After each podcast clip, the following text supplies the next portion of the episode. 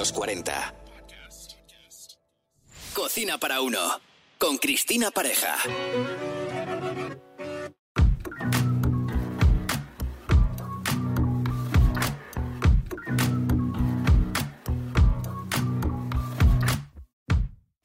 Bienvenidos al nuevo podcast de Cocina para uno.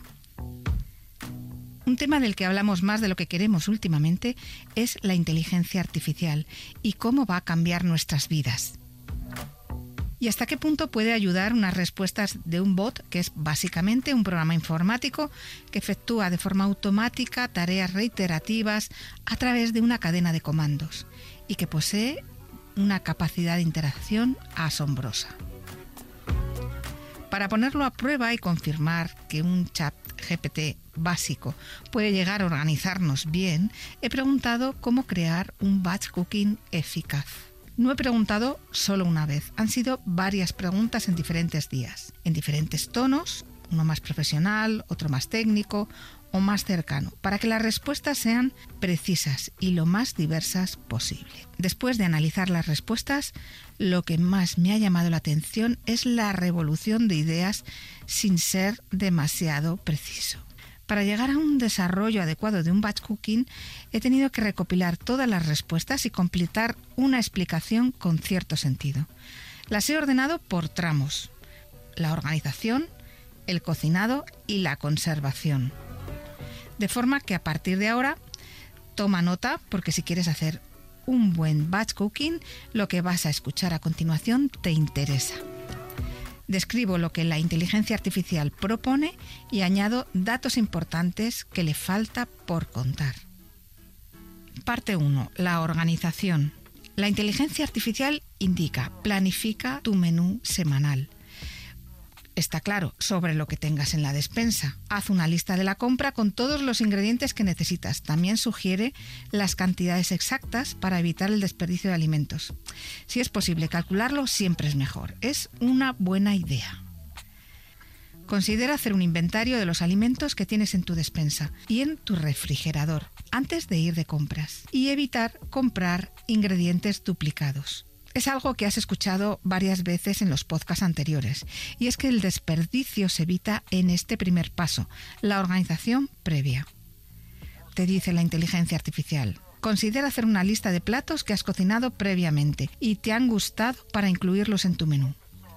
Aunque este punto es obvio, no está de más leerlo. Incluso podrías anotar tus recetas favoritas para recuperarlas en este momento te dice asegúrate de incluir una variedad de alimentos para obtener una dieta equilibrada y saludable. En realidad esto es una dinámica en la que, si no estás aún, se debe aplicar poco a poco. Cambiar el hábito de alimentación es algo que se interioriza y tarda en conseguirse.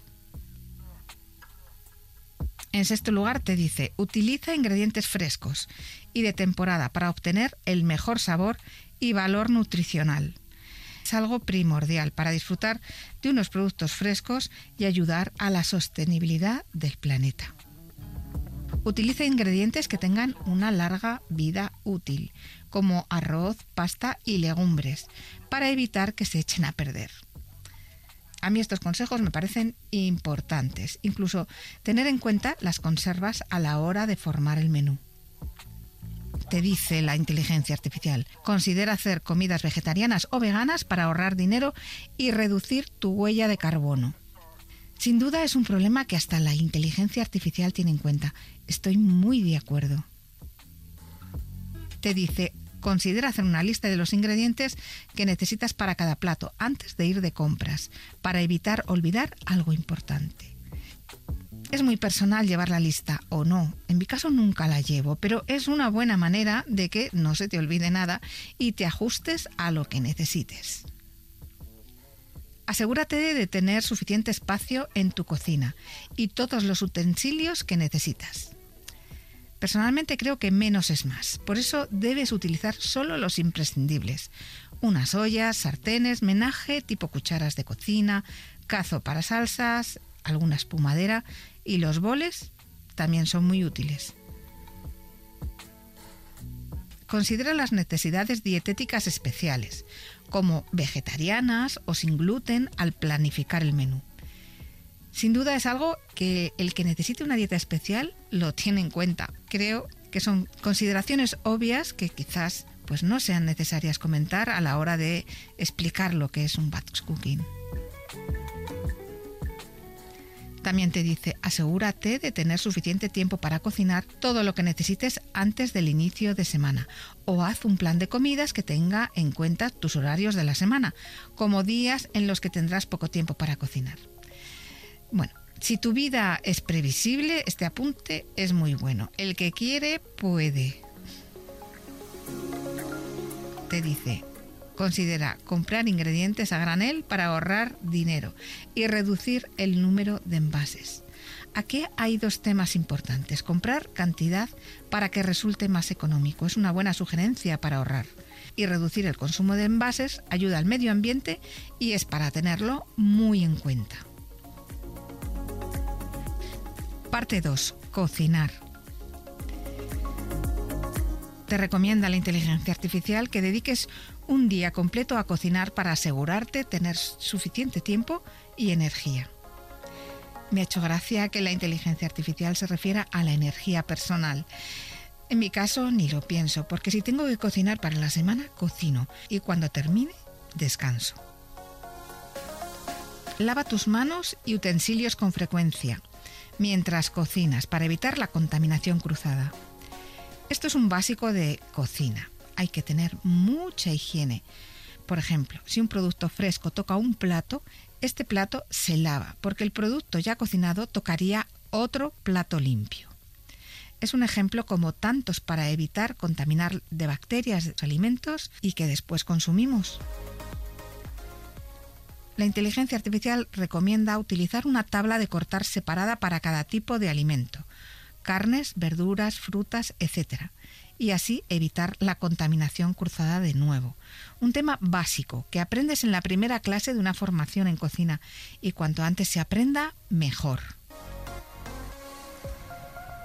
Haz una lista de los platos que vas a cocinar y el orden en que los vas a preparar. Es el primer paso de una buena organización al cocinar.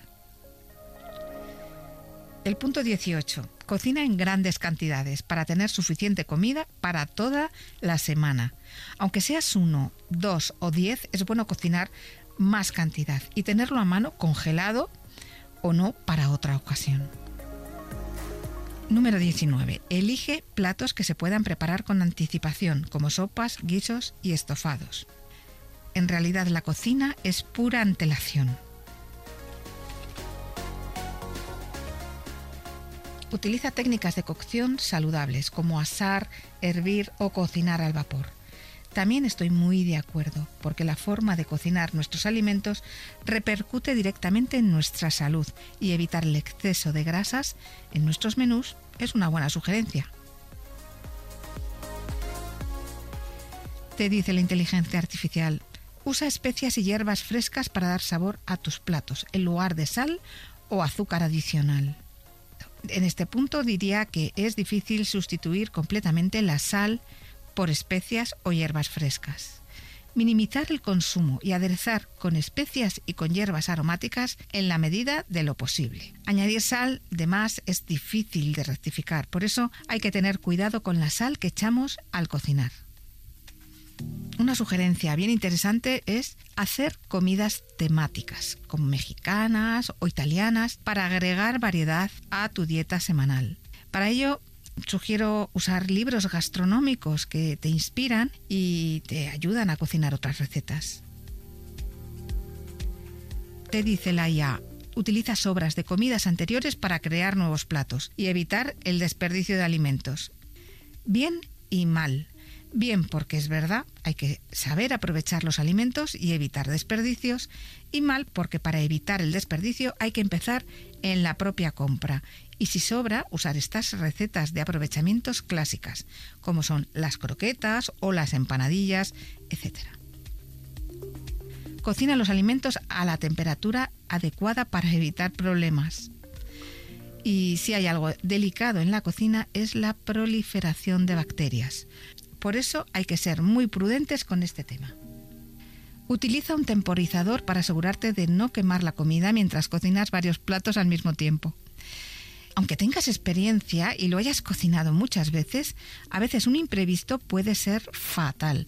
Una alarma para avisarnos de los tiempos es muy buena recomendación.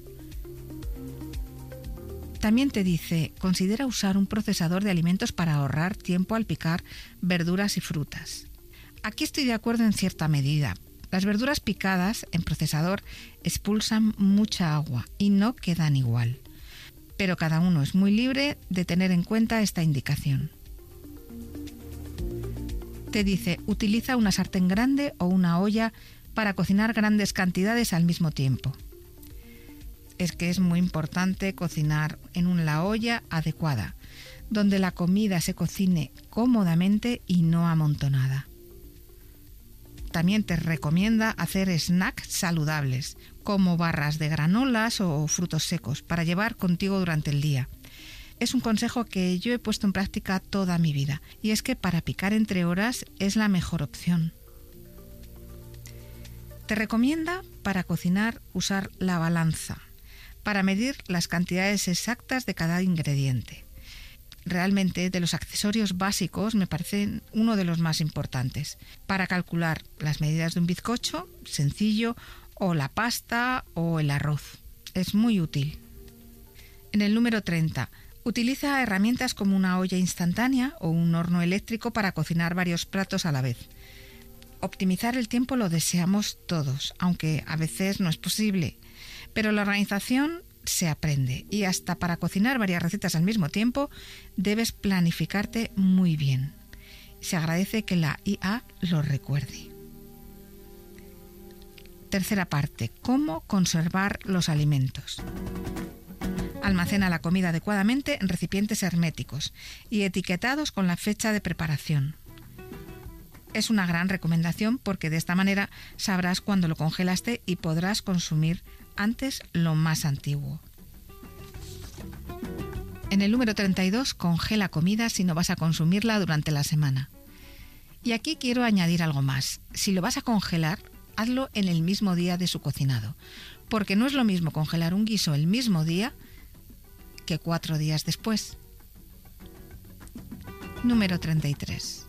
Asegúrate de tener suficientes recipientes herméticos para almacenar la comida. Este paso es fundamental para conservar los alimentos cocinados, porque no todo dura al mismo tiempo. Una pasta, por ejemplo, es recomendable hacerla al momento. En cambio, un pescado guisado se puede tomar al día siguiente. O unos huevos rellenos de atún, por ejemplo, sin problema. Y deben conservarse en recipientes aptos. 34. Etiqueta los recipientes con la fecha de preparación y el contenido. De la misma forma que lo hacemos al congelar, si se mantienen en el refrigerador, es recomendable etiquetarlos por días y me parece una buena sugerencia. Asegúrate de tener suficiente espacio en tu congelador para almacenar la comida. Ciertos imprevistos pueden desbaratar tu batch cooking y prever el espacio para almacenar tus alimentos es fundamental. Importante recomendación es dejar que la comida se enfríe antes de almacenarla en el refrigerador o en el congelador.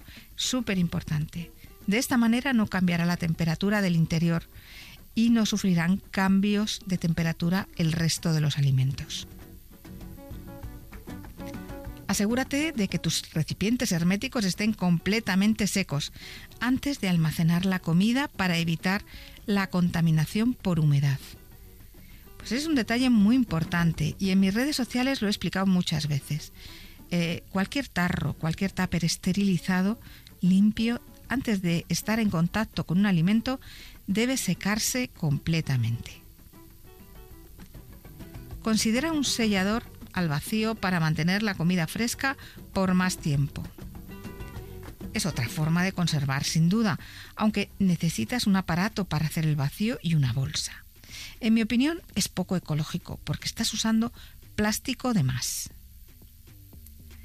39. Asegúrate de que tu congelador esté a la temperatura adecuada, menos 18 grados centígrados, indica, para mantener la comida fresca por más tiempo. Y yo digo que los congeladores domésticos tienen la temperatura que tiene cada uno. Aunque lo que sí hay que tener en cuenta, si compras un congelado, es la temperatura que tienen las cámaras de las tiendas y la que tenemos en casa. Ese cambio de temperatura afecta al producto y eso hay que tenerlo en cuenta. Y por último, considera usar una etiquetadora para etiquetar los recipientes con la fecha de preparación y el contenido.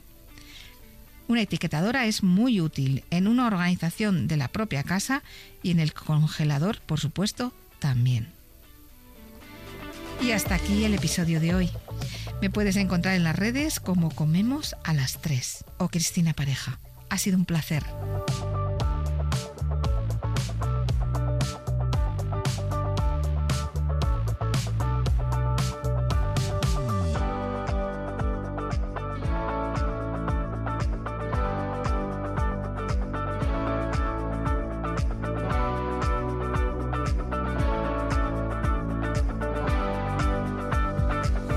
Cocina para uno. Con Cristina Pareja. Suscríbete a nuestro podcast y descubre más programas y contenido exclusivo accediendo a los 40 podcast en los40.com y la app de los 40. Los 40.